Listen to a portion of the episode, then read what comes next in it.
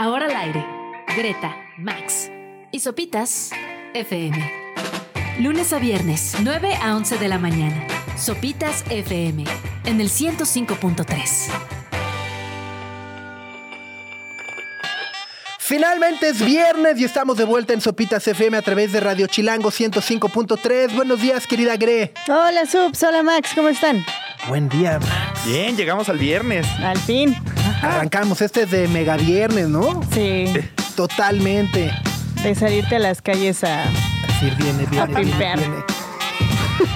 Saludos a los viene, viene, vienes. No sean así, déjenos darles a la vuelta, ¿no? Sí. Apenas está bajando y ya están ahí. Maduro en mi tierra, listo para volar mientras mi gente espera.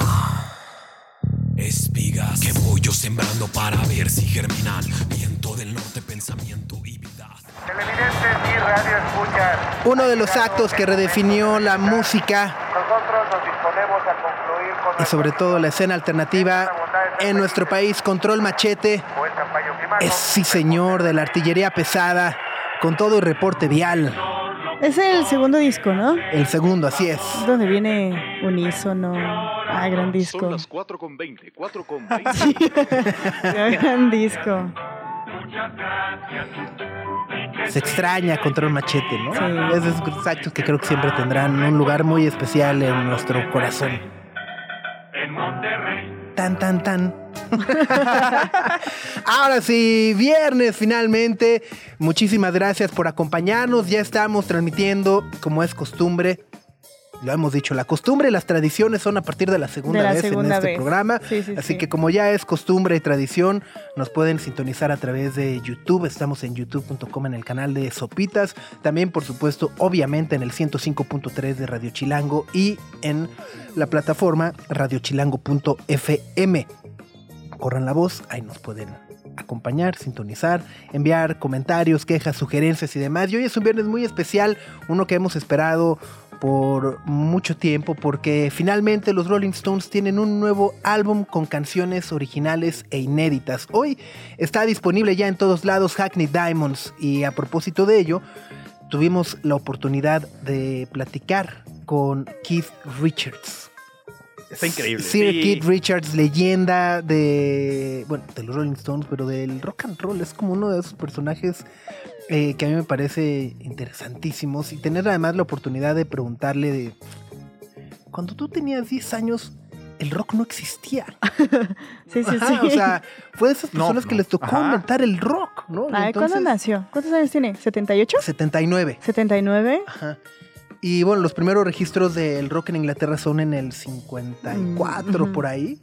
Entonces fue justo de, ok, o sea, a ti te tocó vivir sin que existiera esa cosa que hoy llamamos rock. ¿no? Este, como probablemente a muchos nos tocó vivir antes de que, no, o sea, imagino en 40 años, que a ti te tocó vivir antes del perreo.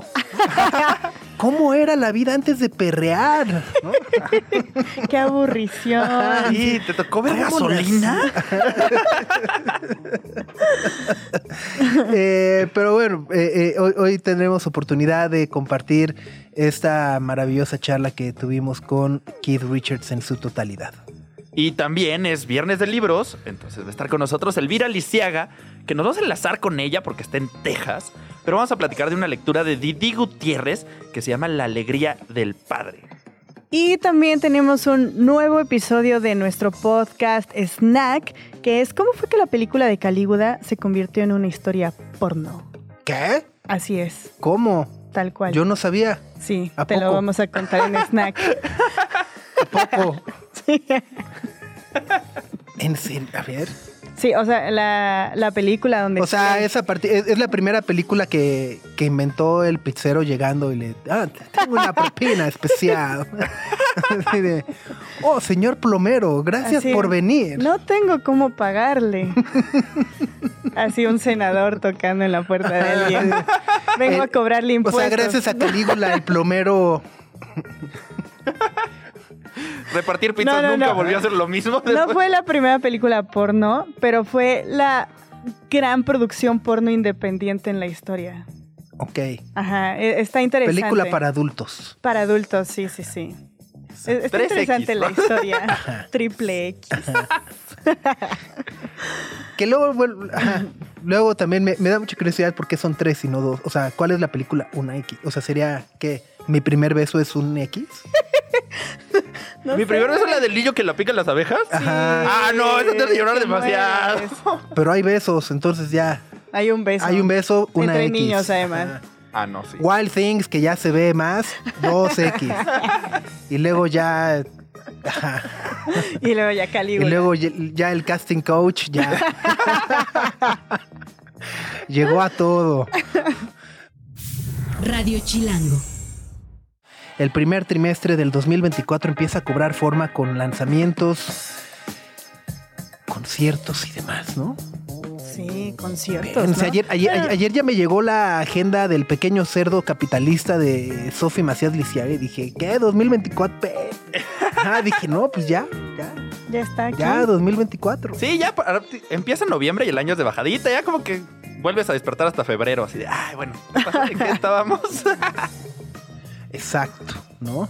Pero pues nada, pues a prepararnos, o sea, ya empezar a, a conseguir el bacalao, los romeritos, Los romeritos. Primero el pan de, muerto. ¿Ya, ¿Ya compraron pan de muerto? ¿Ya probaron pan de muerto? Ya. Yo ya. Así, ya, grita, "Ay, ya, ya, ya. Desde hace un mes. Es 20 de octubre. Desde Yo hace me he un esperado, ¿eh? ¿Sí? Sí. ¿Pero sí, por sí. convicción? ¿Por respeto a las tradiciones o porque no, te ha llegado? Ajá, o sea, como que digo, en una semana más. Pero ya esta semana ahora sí, ¿no? Ya empieza también el mercado de, Pues sí. de cempasúchil en Reforma, Ajá. ¿no? Que va a estar en Reforma vendiendo cempasúchil de varios lugares, ¿no? Si vienes en Pasuchil de todos lados, van a estar por ahí en Reforma. O, o sea, ahorita ya estamos en modo Día de Muertos, Halloween, a todo lo Ay, que da. pues sí, ya Este es, fin de semana hay una marcha zombie. es 20. ¿Ah, marcha zombie? Hay marcha zombie. ¿Cuándo es? Y no es el regreso de en el metro a las 6 de la tarde. es la marcha zombie completa. Es este sábado. Va- van a pasar del Monumento a la Revolución al Zócalo. Ahí van a desfilar zombies mañana. ¿Mañana? Ajá. Y todos están en personaje así arrastrando la pata. Yo creo que haciendo sí. ruido. Mordiéndose entre ellos. Ajá. Eh, Ajá, y, y puedes ir disfrazada, disfrazado. O sea, le puedes echar ganitas al asunto.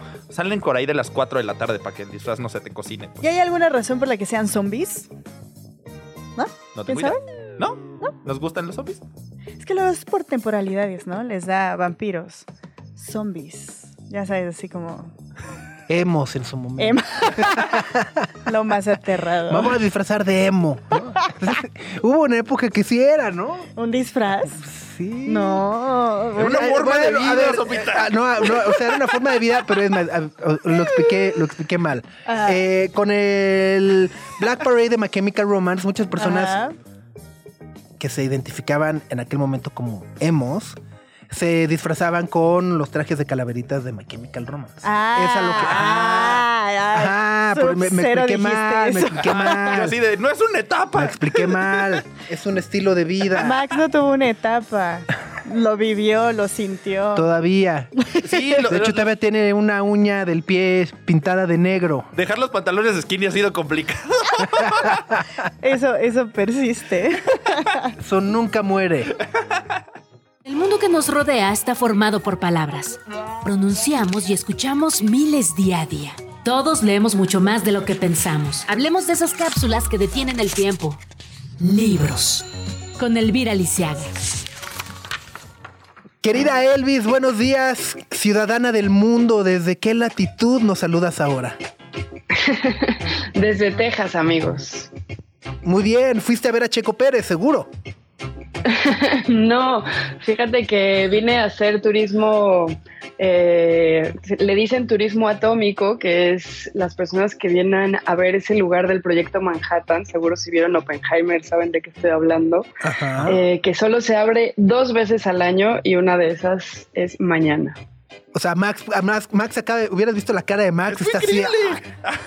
Está así de tráeme un llavero. un sticker. Pero bien limpio, vaya. Te llevo arenita. Wow, suena, suena espectacular. Sí, bueno, es muy interesante. Eh, es eh, grupos eh, de personas que hacen fila como desde las 4 de la mañana para entrar a ver ese lugar donde se hicieron las pruebas de la prueba de la bomba atómica y también eh, los lugares donde se supone que están los primeros, eh, las primeras huellas de humanos y además huellas alienígenas. O sea, es que en este desierto se reúne todo. Totalmente. Está, está, su- suena, suena una gran experiencia. Iba a decir mística, pero no es que tampoco es mística. No, o sea, suena, es una experiencia que combina muchas cosas. Sí, combina muchas cosas porque como aquí es el desierto de Texas y de Nuevo México es tan, pues tan vacío, pues pasaron muchas cosas históricas, ¿no? Claro, totalmente. Sí, sí. Muy bien. Pero bueno, en realidad nos vas a, o sea, bueno, nos comunicamos hoy para platicar de libros. Es verdad, luego les cuento de ese de este viaje cuando acabe, Entonces, pero hoy les quiero hablar de un libro 51. que es una novedad editorial, este sí casi casi acaba de salir del horno, está en todas las mesas de novedades en las librerías, está editado por Alfaguara, es de una chica mexicana de la Ciudad de México que se llama Didi Gutiérrez y es su segundo libro, se llama La alegría del padre. Es una novela, queridos amigos, que tiene muchísima ternura y muchísimo humor. Es una novela en la cual una chica que se llama Abigail vive con su padre, que la cría como padre soltero, y un momento en donde el padre ya está jubilado, él es doctor, pues le hacen un diagnóstico de una enfermedad eh, probablemente mortal. Entonces, esta chica, Abigail, empieza a hacer un libro en donde nos cuenta cómo empezó a relacionarse con su padre desde la infancia, con mucha inocencia, con mucha idealización, pero también con mucha crítica, eh, pues como somos las hijas con los padres, ¿no? Que los, los romantizamos y al mismo tiempo somos muy duras con ellos. Y nos recuerda como varios gestos que tienen que ver con haber crecido en los 80, así que cualquier persona como yo que haya crecido en la Ciudad de México en los 80 se encontrará con muchas referencias culturales muy mexicanas además que, que hacen de espejo y que resultan muy conmovedoras. Y al mismo tiempo yo creo que cualquiera se va a identificar con esta narradora porque... Eh, esta, esta forma de relacionarse cuando tu madre no estuvo con tu padre, porque la madre de esta personaje eh, los, los deja, se va, los abandona. Y de hecho en, el, en algún momento del libro, esta es de las cosas más interesantes, regresa la madre una vez que ellos son grandes. Entonces como que cuando no hay madre, la relación hija-padre se vuelve pues muy intensa, eh, muy exigente y a la vez muy amorosa y esta relación eh, muy celebrada ya por la literatura, pero en este caso también muy original, me, me, ha gustado mucho y sobre todo es un libro que me ha hecho reír por momentos, eh, con carcajadas, ¿no? Eh, la, voz de, la voz de Didi Gutiérrez es una voz muy irónica, muy disidente, muy rebelde, que le gusta mucho eh, burlarse de sí misma, hace el ridículo todo el tiempo y eso nos, nos permite como relacionarnos directamente con ella, ¿no? Como cuando alguien se quita las máscaras y se desarma como este personaje más bien perfecto, que ella es realmente muy imperfecta. Eh, como que uno dice, yo también, yo también, yo también soy así de mensa. Entonces es un libro que me ha gustado mucho, la verdad. Y es que además, eh, bueno, tengo, tengo entendido eh, que si bien es una novela, eh, parte de la inspiración o parte de, de, de, de, donde surge la historia es lo que vivió la propia Didi Gutiérrez con, con su padre, ¿no? Cuando le anunciaron que tenía que regresar a radioterapias, ¿no? Eh, claro, y, claro. Y, me, y me, parece que, que, que, justo, desgraciadamente, es una situación muy común y no necesariamente hablamos de radioterapias. Eh, el, el, otro día platicábamos justo, ¿no? Sobre el tema de la, de la vejez, cómo es inevitable, ¿no? De repente diferentes afecciones, cómo también como hijos, pues muchas veces pensamos que nuestros papás son eh, invencibles y siempre van a estar fuertes y siempre van a poder con todo y de repente es ese proceso también de entender que eh, llega una edad donde eh, pues la salud empieza a deteriorarse y, ese deterioro se manifiesta de diversas maneras y cómo nosotros lidiamos con eso, cómo lo afrontamos y creo que muchas veces justo eso que dices, ¿no? Eh, eh, cuando estamos en ese proceso pues nos sentimos muy mensos porque podemos pensar que es muy simple o podemos tomar ciertas acciones y demás y sentimos que nada de lo que hacemos va a ser suficiente, porque al final del día no lo es, porque se trata de algo inevitable. Claro, sí, totalmente. Me gusta mucho que menciones todo esto porque justamente para la generación de Didi, que además es la mía, que es quienes fuimos niños en los 80, pues ahora en este momento, o sea, en este mero momento, nuestros padres se están volviendo muy mayores y estamos enfrentándonos a una de nuestras peores pesadillas, que es perderlos, ¿no? Si no es que hay algunos que ya pasaron por ahí. Y entonces enfrentar estas limitaciones, esta pues esta falta de capacidades, esta tristeza que les da a ellos porque ellos mismos se ven menos libres que antes, incluso cuando están enfermos, pues los vemos como con esta frustración propia, pero que no la quieren compartir porque no quieren molestar, entonces también es difícil hablar con ellos de esto.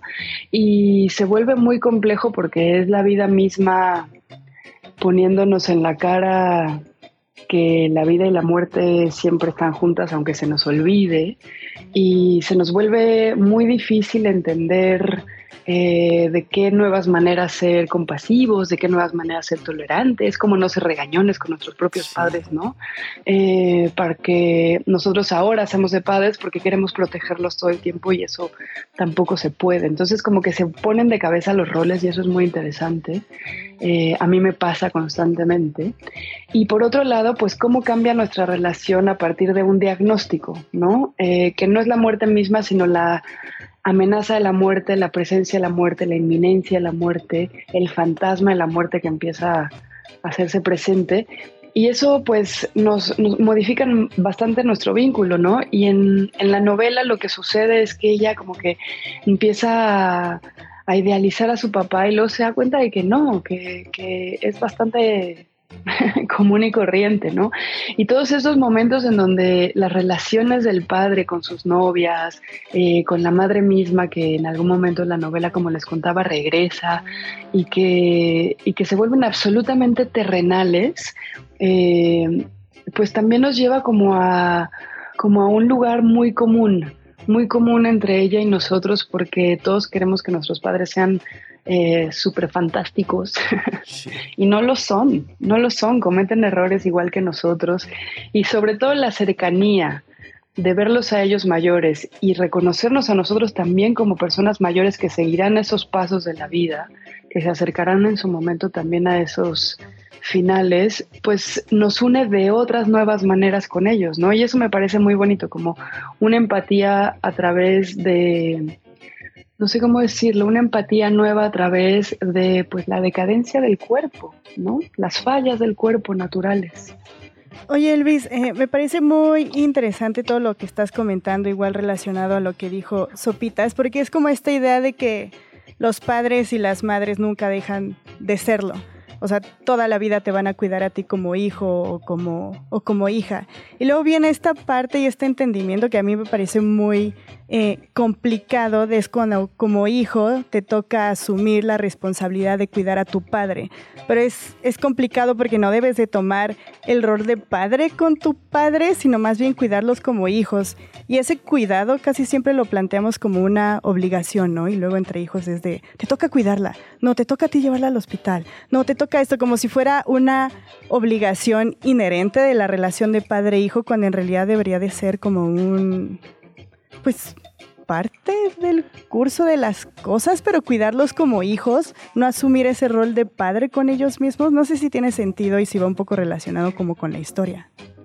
Sí, sí, justo hay algo de que ella tiene que entender, como decía Sopitas, que su padre no es invencible, que su padre no estará aquí para siempre y que esa comprensión eh, es gran parte del centro de gravedad de la novela, ¿no? Como modificar nuestras creencias. La semana pasada en cabina hablábamos como de cómo nos aferramos a la estabilidad, ¿no?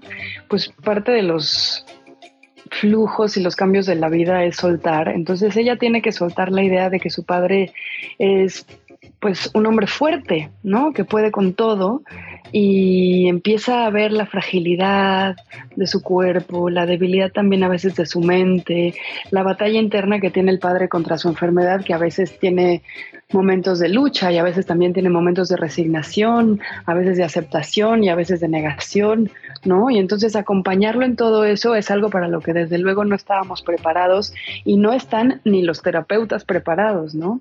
Eh, el otro día entrevistaba a una tanatóloga para un programa de radio y ella decía como, claro, yo puedo, puedo hablarle de esto a otras personas, pero cuando me toca a mí soltar, eh, se vuelve igual de difícil, ¿no? Es algo que, que, no sabemos hacer y también como reconocer que no sabemos hacerlo nos ayuda, ¿no? Como decir, como, bueno, ni tú estabas preparado para enfermarte, ni yo estaba preparada para ser tu enfermera, pero lo vamos aprendiendo, ¿no?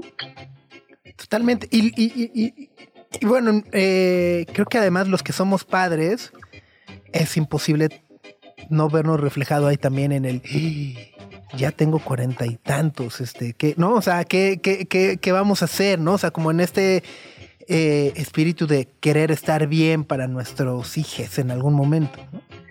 Claro, totalmente. Una de las cosas que pasan, me parece a mí, cuando te vuelves padre es que no te puedes morir, ¿no? Eh, digo, no que si Sí, no sí, tienes sí, hijos eh, sea diferente, pero, pero ese, ese deseo de estar con ellos y poderlos acompañar hasta que sean adultos, funcionales, estables y, y te necesiten menos es, es muy profundo, ¿no? Eh, esa, esa voluntad de vivir para ellos es muy, muy importante. Y al mismo padre le pasa en esta novela. El padre empieza como a hacer gestiones y acciones para que ella esté protegida cuando él no esté. Y eso es muy conmovedor, es muy triste y a la vez entiendes perfectamente cómo quien está más cerca de la muerte empieza a aceptarlo más que los hijos o quienes lo cuidan, ¿no? Así es. Pues el libro se llama La alegría del padre. Es de Didi Gutiérrez, que no es lo mismo que decir La alegría del padre de Didi Gutiérrez, porque. ¿no? Eh, y es, es de Alfaguara, ¿no? Es de Alfaguara y pensarán que por todo lo que estábamos hablando quizás es un libro muy triste, pero es un libro muy simpático. Es un libro donde se van a reír casi todas las páginas eh, y eso me parece muy, muy interesante porque hablar de la muerte con humor eh, me parece un gran logro. La portada tiene una chavita en una, como haciendo un busito en una alberca. Entonces sí, le sirve como de- Sí, para encontrarla. Sí, sí, sí. Hay, hay algo muy interesante del, del nadar de ellos dos, como que empiezan a nadar. Nunca habían podido nadar juntos porque el padre no sabe nadar y ahora que está enfermo empiezan a nadar y ahí hay un vínculo con el agua también muy lindo. ¡Wow! Es que sí. Ay, sí, yo. ay, es que sí, sí, como, como padre, así de. Es que sí. En el agua. Muy Bien. Quería Elvis, pues te agradecemos como cada viernes el tiempo para platicar con nosotros. Que disfrutes muchísimo esta experiencia, nos da mucha curiosidad. Eh, ya nos estarás contando también. Sí, el próximo viernes ya estaré en la ciudad y, y nos vemos en el estudio y ahí les cuento cómo nos fue. No vas a regresar con rabo, así, un tercer ojo. así. Verde Ya brillante. A lo mejor me pasa algo misticósmico. El, Elvira Duende regresaría, la reina Duende. El regreso. Verde fosforescente. Exacto. Abrazos, Elvis. Abrazos fuertes. Greta, Max y Sopitas en el 105.3 FM.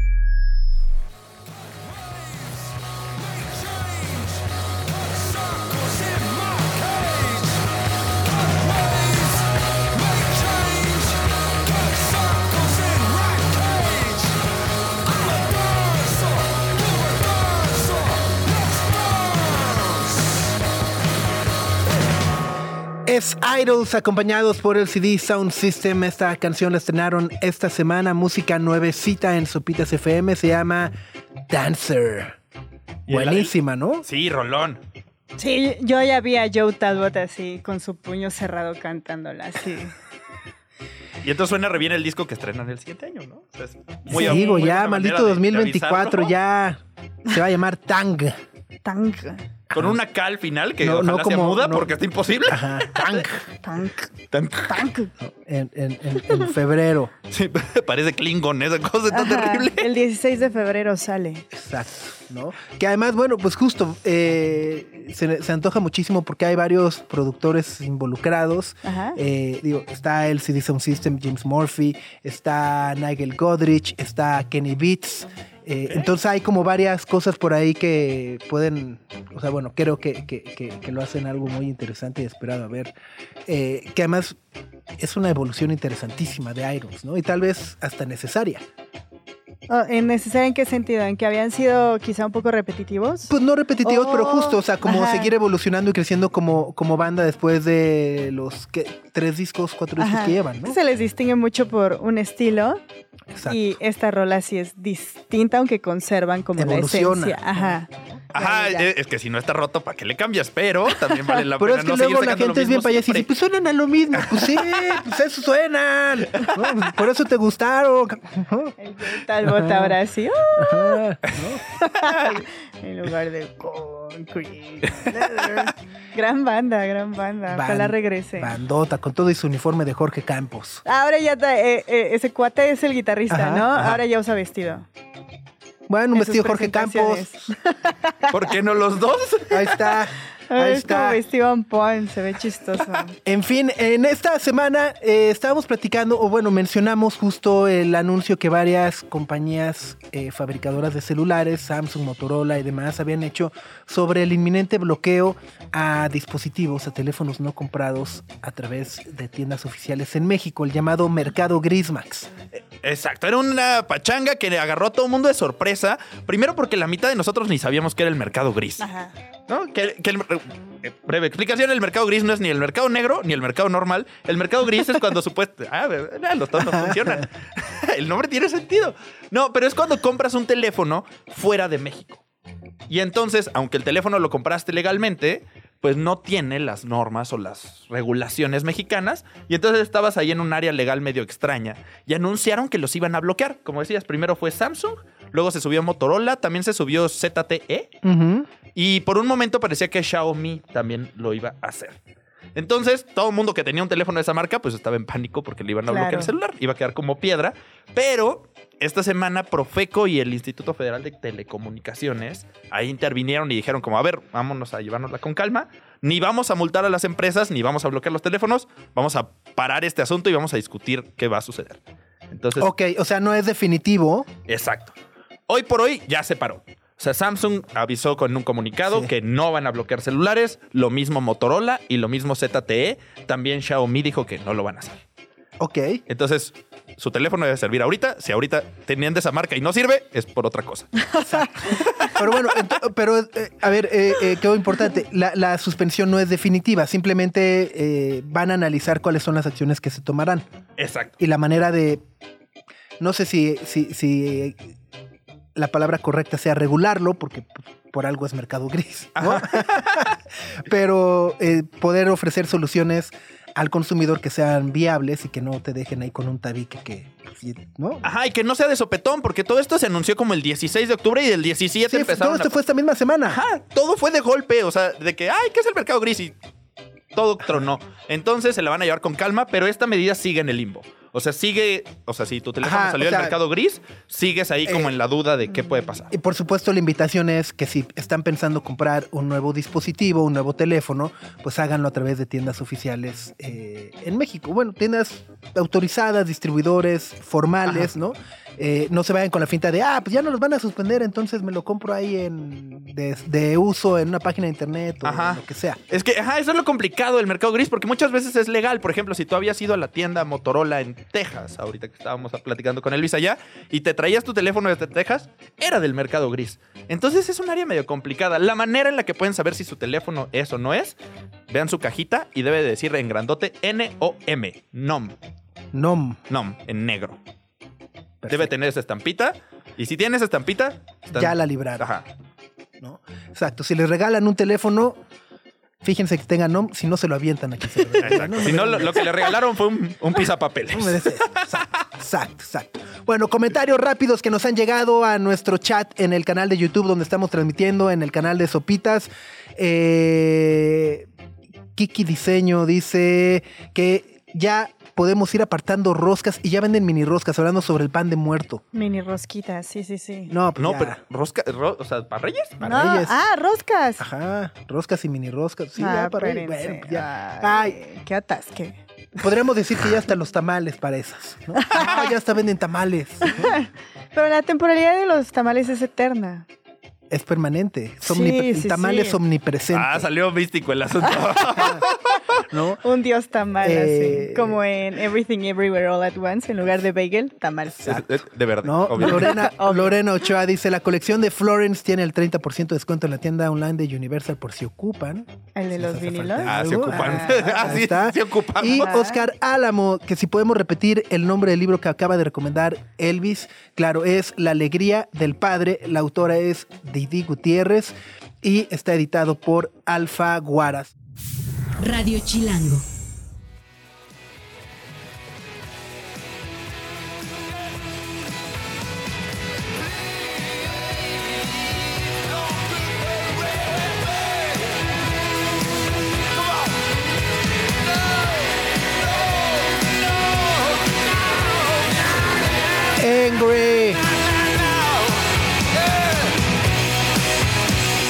Es raro decir el esperado, pero al mismo tiempo es inesperado regreso de los Rolling Stones tras la pérdida de Charlie Watts el año pasado y la gira que terminaron en Europa.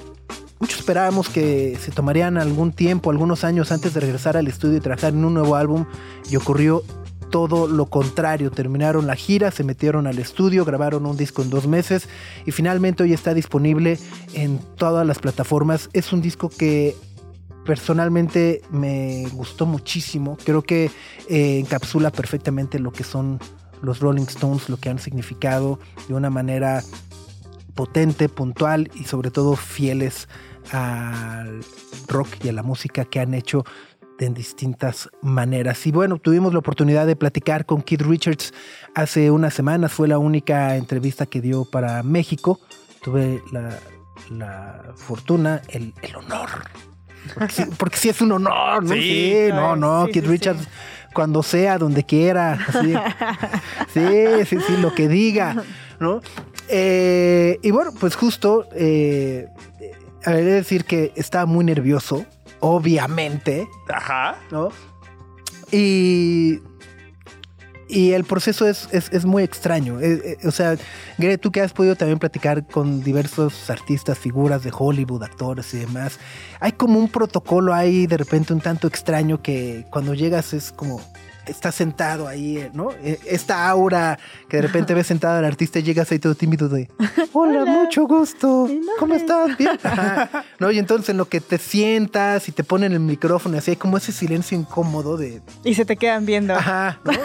Se te quedan viendo con una sonrisa, ¿no? Ajá. Y luego ya de repente te dicen, ya estamos grabando. Y, y ah, bueno, ¿no? Todo, de repente todo fluye así de acción, ¿no? Chun. Ah, bueno, ¿qué tal? No sé qué, bla, mucho gusto, no, mucho gusto. la, la, la. Bueno, con Keith Richards lo que, lo que, lo que ocurre es eh, al revés, y además me parece un, un- un gran acierto, que es al final del día eh, te entras a esta habitación donde está todo el equipo de, de- de filmación, te acomodan, te sientan, te dicen... ¿Qué quieres de tomar? ¿Quieres agua? ¿Quieres una chela? ¿Quieres un Ah, té? sí, ¿Qué quieres? te- ¿Qué quieres? ¿Te O sea, ¿cómo de estás? tomar? Sí, que, o sea, estás, ¿cómo estás cómodo? ¿No? O sea, como que es, Ah. ¿qué necesitas para estar cómodo? Ah, qué buena No, pues agua. Ah, ok, perfecto, no te preocupes. En tres minutos, Keith Richards entra, se sienta contigo, platica. Y al final de la entrevista, no te preocupes. Él se va a parar. Primero va a salir y ya después te paras tú y te sales. ¿no? Como, Como la reina. Ajá, exacto, Sí. ¿no? Ajá, el protocolo sí estaba así. Sí, no, pero, pero va, ¿lo entiendes? Y Ah, pero te explican. Te explican muy bien. Y ya al no vas final. todo ya- atropellado así. Ajá, ¿de qué hago? Así no voy a tirar la lámpara, ¿no? Entonces, ya llegué, me senté y entra, obviamente, Keith Richards. De nueva cuenta, como todas las grandes leyendas, súper educado de. Hola Francisco, qué gusto, me encanta México, me da mucho gusto platicar, ¿no? Ajá. Ajá, no, que se ve que en el pasillo así de Devil Wears Prada de Francisco de Sopitas en México. Ok, ¿no? Ajá. Llega, eh, se sienta y bueno, pudimos conversar e iniciar esta charla precisamente, eh, bueno, con el, con el punto que me, que, me parece importante, decir, bueno, desde hace 18 años no habían lanzado un disco con material inédito, habían lanzado algunos discos de covers, álbums en vivo, compilaciones y demás, pero hace 18 años no se habían juntado a escribir y grabar nuevas canciones.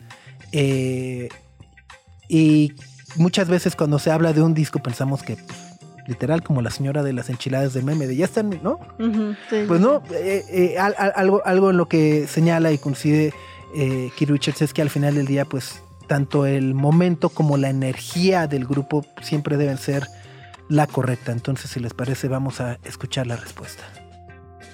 thrown out a couple of tracks, uh, Yeah. but uh, um, the blues record being the, the last album, I think that uh, um, you know sometimes the time feels right, and uh, last year we just finished a tour in Europe, and Mick said, "Let's try this."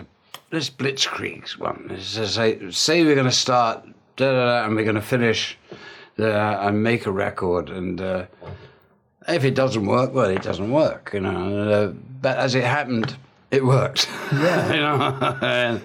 You mentioned you mentioned time, but as well as the energy must be right. yeah, I like to, you know, the band when when they've just come off the road when there's still hot playing. Um, and I think that helped quite a lot because only a couple of months in recording time. So um, I said, okay, Mick, let's go for it.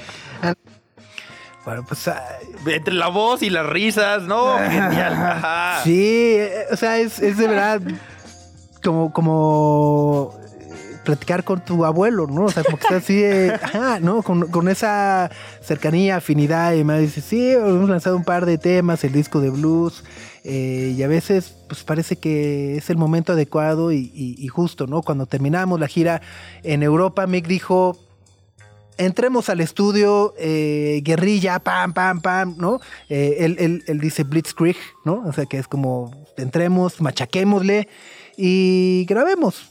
Vamos a grabar un disco. Si funciona, pues funciona. Y si no, pues, pues no funciona y no pasa nada, ¿no? Sí, pero al final dio la casualidad de que sí funcionó, ¿no? Este, eh, y dice, sobre todo la banda, acabamos de terminar la gira, todavía estábamos calientes de tocar, ¿no? Y creo que eso ayuda bastante porque eh, pues la grabación fue en un par de meses. Y dije, ok, hagámoslo, ¿no?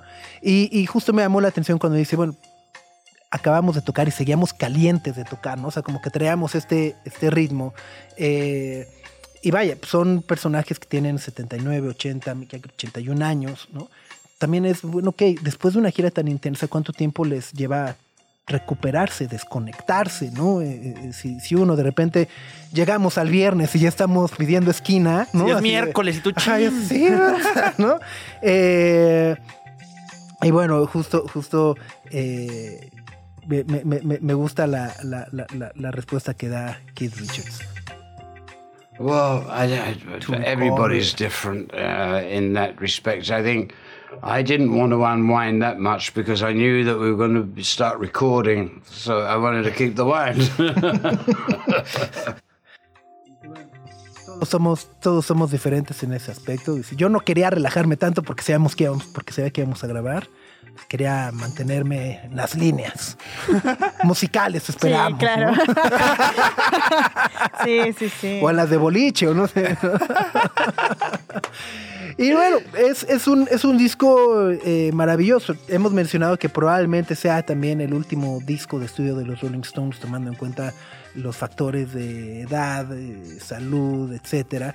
Y se ve que se dieron a la tarea, al menos desde afuera parecería que se dieron a la tarea de explotar sus agendas de teléfonos, ¿no? De contactos y demás. Está Lady Gaga, está Sir Paul McCartney, Elton está John. Stevie Wonder. Stevie Stevie Wonder, Wonder. ¿no? Eh, Bill Wyman que regresa a la banda, ¿no? Entonces de repente ves y dices, cámara, es puro machacazo, machacazo, machacazo. ¿Cómo, cómo prepararon todas esas eh, colaboraciones y sobre todo cómo es que llegaron a Andrew Watt, que es el productor del disco? Uh, coincidences, if you like. Uh, Mick said, well, let's find a guy this time that can drive, you know, because this is like a project, you know, um, and suddenly Andrew turned up. You know, there was, I mean, uh, I have no idea. I mean, people know when we're recording, and uh, and uh, and he was the right guy for this gig. You know, which was to say, we deliberately said we want to push, push, push, energy, energy, uh, and not Podemos- let things down because we record all the time, and beautiful stuff is in the can. Um, but this was sort of a project of saying, let's see if we can do this. And uh, so, really, I'm quite amazed. but we did it, and here we are, you know. And and, and then did, did you plan uh, to bring on Elton and, and Paul McCartney and Stevie Wonder, or was no, just none of that was planned. It was, uh, I mean, all of this is natural stuff. They just happened to be there when uh, while we were recording, and Kane dropped in. and said, "Well, well, you want to play? You know, you want to." So it was a very spontaneous thing, which is uh, the other thing. I, I would hate anybody to get the idea that we just sort of made a record with and bringing in a lot of other stars.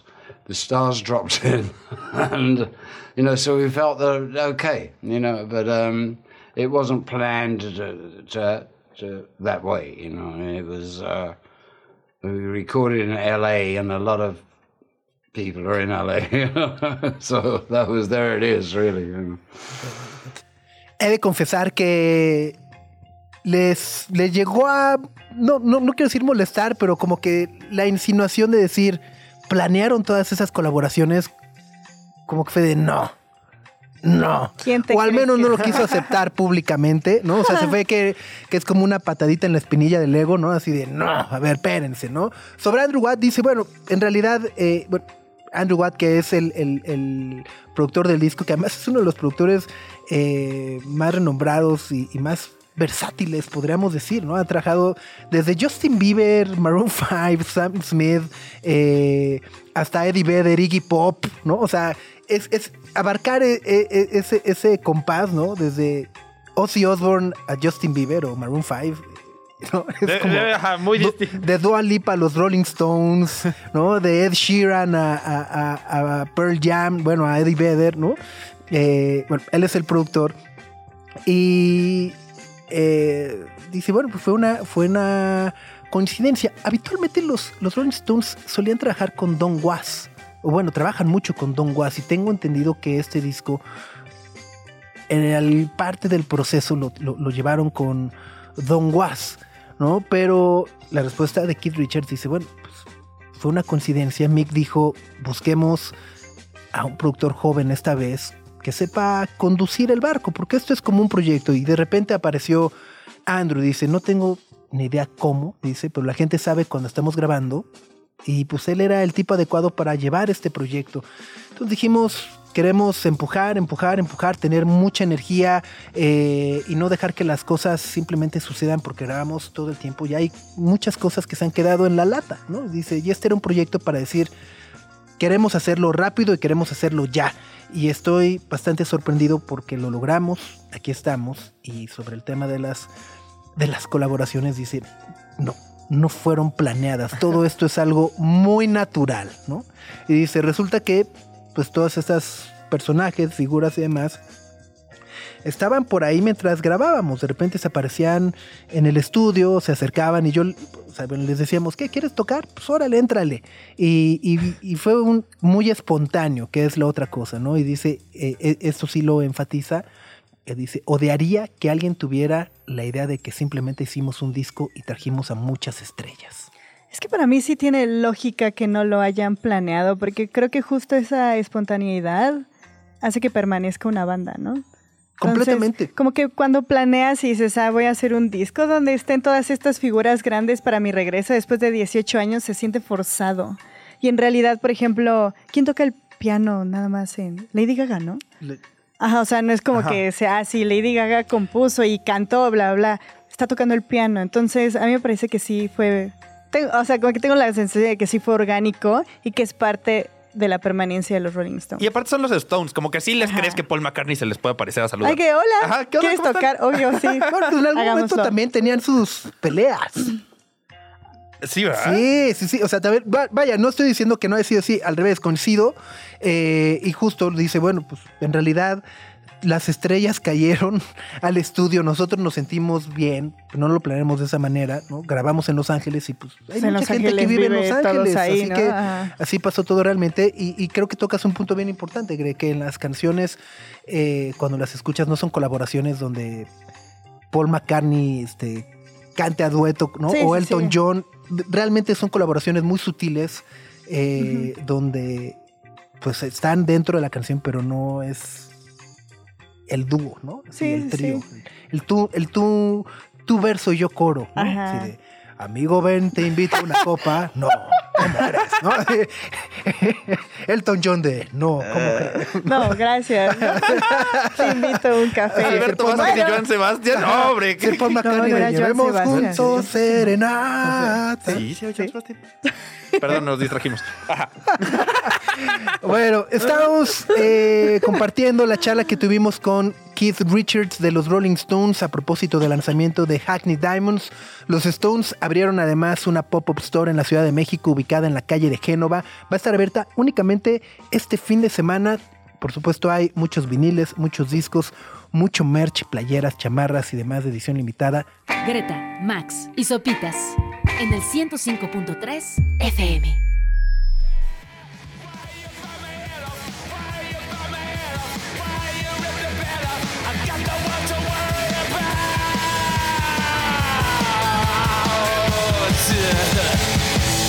Buenísima, de mis favoritos del Hackney Diamonds de los Rolling Stones, se llama Bite My Head Off. Esta es la canción en la que colabora Paul McCartney, lo que decíamos, ¿no? O sea, tienes que prestar mucha atención para escuchar el bajo, ¿no? Este, pero así me encanta que arranca con todo, así, ¿no? La, la- guitarra, todo y y demás. Bueno, seguimos compartiendo esta charla que tuvimos con Keith Richards y por supuesto uno de los temas eh, que teníamos que preguntar era qué tan compleja o qué tan difícil fue la decisión del grupo de seguir adelante y hacer un nuevo álbum tras la muerte de Charlie Watts.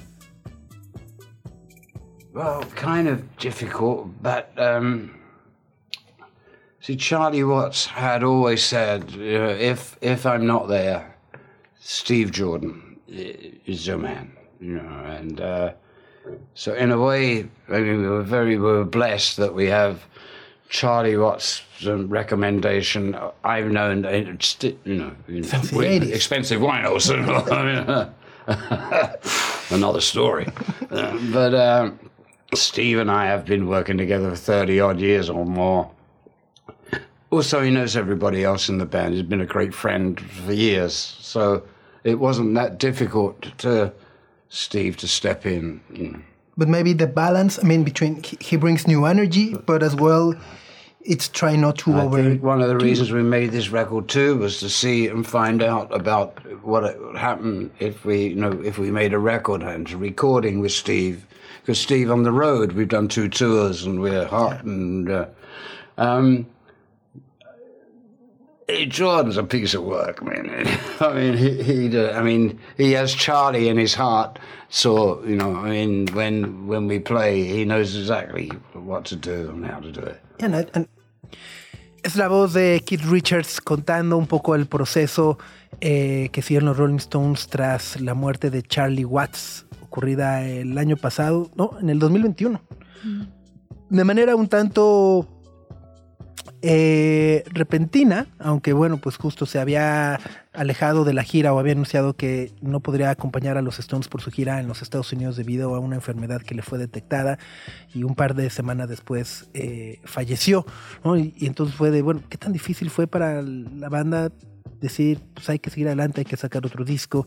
Y lo que dice Keith Richards es, fue un tanto difícil, pero Charlie Watts siempre nos había dicho que el día que no esté aquí, Steve Jordan es tu hombre, ¿no? Y dicen, cierto, de cierta manera tuvimos la suerte de que Charlie Watts nos diera la bendición con Steve Jordan, ¿sabes? Dice, bueno, Steve Jordan que además ha sido un colaborador desde los 80 eh, de Keith Richards tiene este proyecto alterno que se llama The Expensive Winos, que incluso por ahí hasta hace la broma de, bueno, pero esa es otra historia, ¿no? Luego Este, hablamos de eso. ¿no? Eh, es, es el proyecto alterno.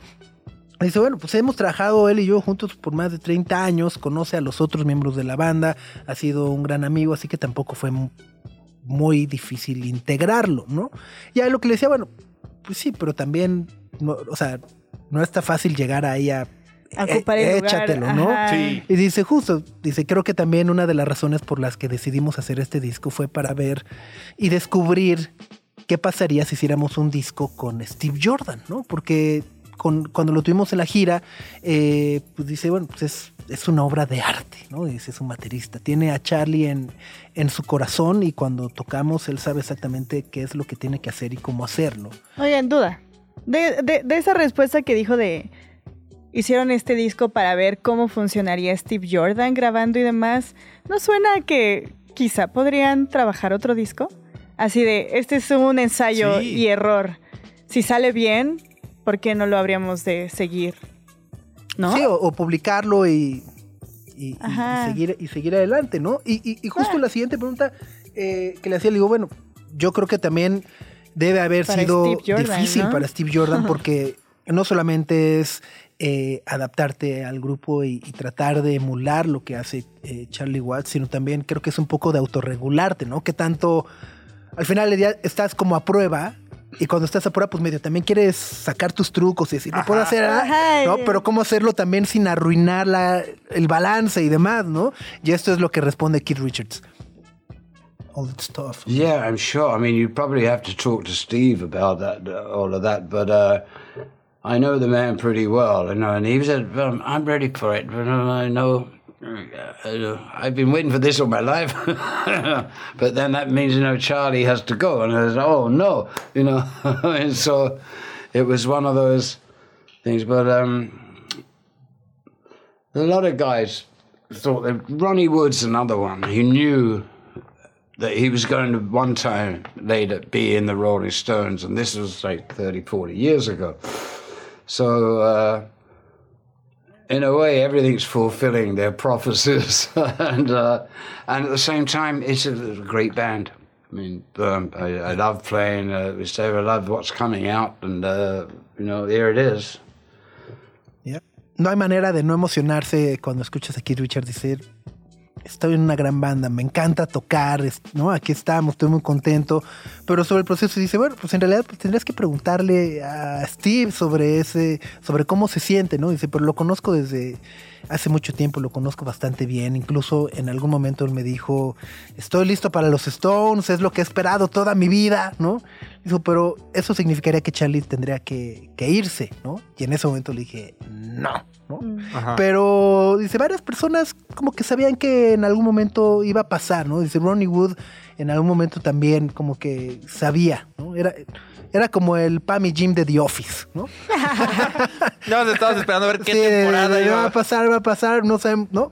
Dice, bueno, pues afortunadamente, dice, eh, eh, me encanta que dice, en cierto modo se están cumpliendo las profecías, Eh, y bueno, pues aquí estamos. Y justo hay una canción donde no toca la batería Steve Jordan, sino justo la alcanzó a grabar Charlie Watts. Y es también la canción en la que colabora Bill Wyman, que de alguna u otra manera significa la primera y, un- y última reunión de la eh, sección rítmica original de los Rolling Stones en un estudio. digo, bueno, ¿qué tan especial fue eso? Special was that? It's very special. It's the last time those two guys played together, and I, I, I, the only thing for me is that I was not at that session. I'm, I'm overdubbed later, you know. Um, and, um, how could you resist? I mean, uh, Bill Wyman is a piece of work, man. You never know when he might just suddenly appear out of the woodwork. You know, but I know it was a great track. Um, and, and also, I mean, it's the, it's about the it's the last one of Charlie, you know, with you know, his tough shit. Yeah, yeah, yeah. yeah. I mean, I think everybody's been through uh, loss and, and, and grieving. How, how did you deal with, with, with loss and, and grieving? Very difficult. um, it's still, I'm still dealing with it. You know, it's not something you just sort of deal with like that. Um, because Charlie was just such a special man, you know. Was, and Charlie and I would have like little our own inner jokes, you know, rhythm section jokes, you know, uh, which I will always miss. And but at the same time, to me, I, I sometimes talk to Charlie, you know. It's like I sometimes talk to my dad, or sometimes I talk to Ian Stewart, you know, who started the band, and uh, they just come to mind and I have a conversation. And, um, or I imagined, you know, Yeah, you know, yeah. whatever it takes. okay, sign up. Um, but, you know, always in the heart and uh, always in the mind, you know. It's beautiful. Así, lagrimita en, en, en- en ese momento, porque, bueno, pues sobre la colaboración Live by the Sword, eh, dice, fue algo muy especial, ¿no? Y dice, lo único es que yo desgraciadamente no estuve en esa sesión, tuve que grabar mis partes después, ¿no? Y dice, pero pues bueno, pues, ¿cómo te puedes resistir? Bill Wyman dice, también es una pieza de arte, dice, nunca sabes cuándo se te puede aparecer y de repente, ¡pam!, de la nada, ahí está. Dice, pero es una gran canción, además fue la última que grabó Charlie, eh, lo cual fue muy duro, ¿no? Y, y- y justo le digo, bueno, ¿cómo, es que eh, afrontas la pérdida y el duelo? Y responde, es muy difícil. Dice, todavía estoy lidiando con eso, porque no es algo con lo que simplemente te enfrentas así. Charlie era un hombre muy especial, teníamos nuestros propios chistes internos, eh, los chistes de la sección rítmica que además pues siempre voy a extrañar. Y al mismo tiempo, pues sí, también a veces hablo con Charlie, es como si a veces hablo con mi papá o a veces hablo con Ian Stewart que comenzó la banda y simplemente me vienen a la mente y tengo una conversación o imagino lo que sea necesario. Dice, está bien, ¿no? Y, y- y- siempre en mi corazón y siempre en, en- en mi mente. Y creo que además es una parte de- de- del duelo con la que muchas personas podemos em- em- empatizar de repente, poder platicar con los que ya no están, ¿no? Y poder imaginarlos y, y- y esa parte como que este, ver a una figura como Keith Richards decir, ah, sí, tam- también es como uno de nosotros, ¿no? Al, al- al- al final del día eh, me, me- me parece muy conmovedor. ¿Les parece escuchamos Sleep by the Sword precisamente, que es la canción de la que nos acaba de hablar Keith Richards, parte del Hackney Diamonds?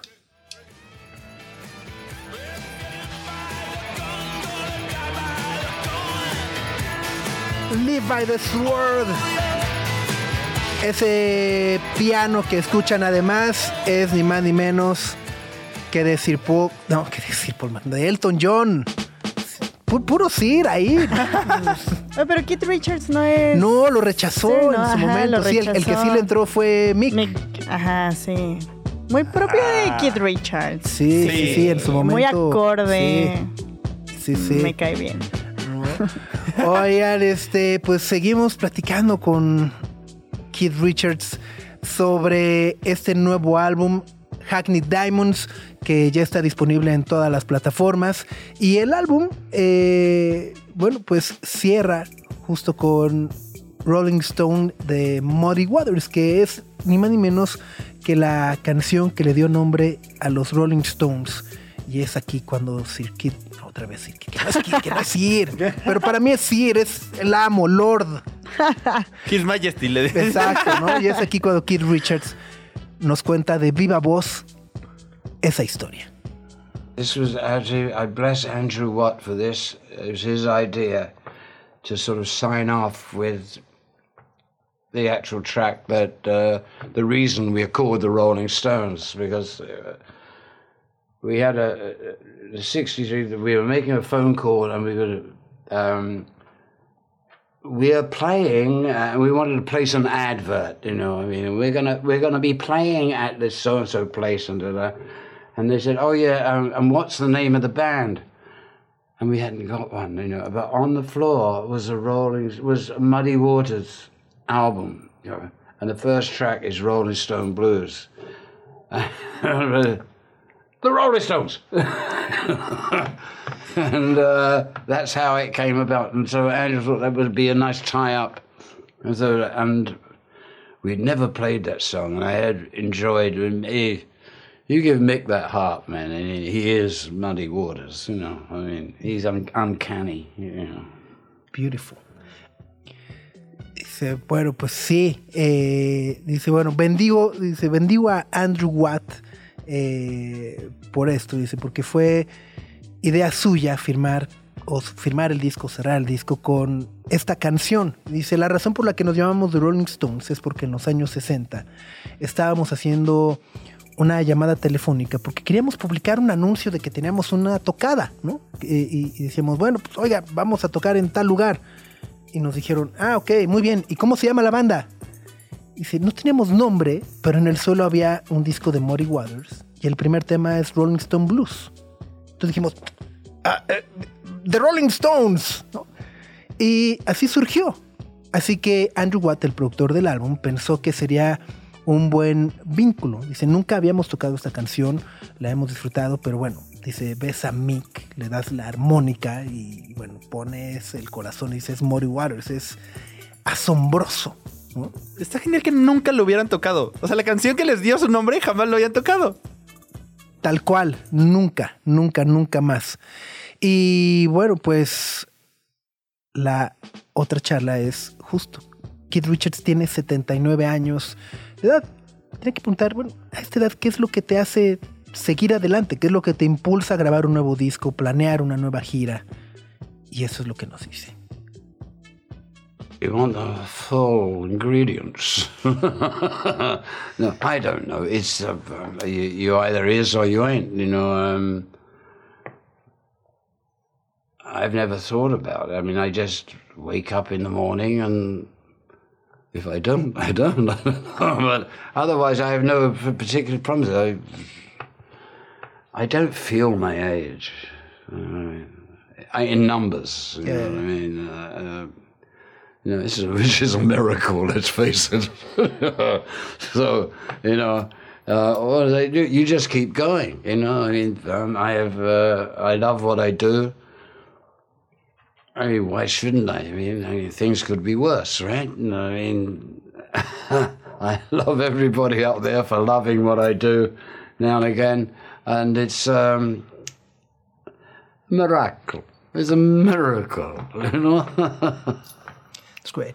Uh, any any plan for touring? Uh, I mean, I, I, we haven't I seen would you say in Mexico. without a doubt, yeah, the next year we would probably take this thing on the road. You know, Maybe Mexico, South America. I'm, you know, I'm, I'm not ruling anywhere out. I love Mexico City, man. I love playing there. you guys. You know, you know, you guys, chinga. That's great. Well, thank you very much for your time. Yeah, uh, Nice congratulations talk on a you, great man. album. Pleasure. And it's a pleasure to talk with you. Yeah, hey, Mexico. Pues está como con la mejor versión de taxista en tráfico, ¿no? Mentando madres y demás. Acabó, acabó la entrevista y dice, bueno, ¿qué es lo que te hace seguir a los 79 años? Me encanta que dice, "Hmm, ¿quieres la receta secreta? ¿no? Dice, Luis, bueno, en realidad es, no lo sé, dice, lo eres o no, nunca lo he pensado, simplemente me despierto en las mañanas, este, y si no me despierto, pues no me despierto, ¿no? Dice, pero por lo demás no tengo ningún problema, no me siento mi edad en números, ¿no? Dice, lo cual es un miracle, ¿no? Dice, Miracle. un milagro, es un milagro, ¿no? Eh, dice, amo lo que hago, ¿no? Y, ¿por, qué, por qué no debería hacerlo? Las cosas podrían ser peor. Y amo a todos los que están arriba por permitirme hacer lo que hago y amar lo que hago de vez en cuando. eh, y es un milagro. Y por supuesto sobre la gira y si pueden venir, si planean venir a México. Dice, no descartamos ir a ningún lugar, seguramente haremos una gira el próximo año. Dice, amo la Ciudad de México, me, me encanta tocar ahí. Chinga, ¿no? y cuando dijo ese, hasta, hasta dobló el brazo. el brazo. Ah, sí, ¿neta? ajá, Ajá. el- ajá. Cuauhtémoc Blanco habría estado orgulloso de ese. completo, Ajá. completo, Se completo. comprometió. Exactamente. La entrevista la pueden ver completa en nuestro canal de YouTube. Ya está arriba en YouTube. facebook.com diagonal sopitas. Pueden ver también toda la gesticulación, que además el, lenguaje verbal de Keith Richards al momento de las respuestas vale mucho la pena. Y por supuesto los invitamos a que escuchen este gran, gran, gran disco que es Hackney Diamonds de los Stones. Está cortito, 48 minutos. Todas las colaboraciones de las que ya hablamos. Y de esta manera cerramos la semana, Gre. Sí, muchas gracias. Nos escuchamos el lunes. Disfruten este fin de semana. Vayan a la marcha zombie. Y. ya. Sí, tocar el pasto, pasarla bonito y acá nos Mm. escuchamos el lunes. Nos escuchamos el lunes. Los dejamos con esta canción que dio origen al nombre de los Rolling Stones. Es el cover que hacen a Muddy Waters, a Rolling Stone Blues. Adiós.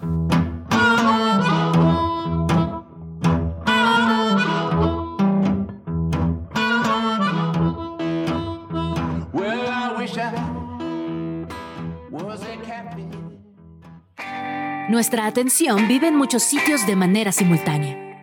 Ya puedes desconectarte de este. Sopitas FM. Lunes a viernes, 9 a 11 de la mañana. Radio Chilango, 105.3 FM. Radio Chilango. La radio que... Viene, viene, ¿eh?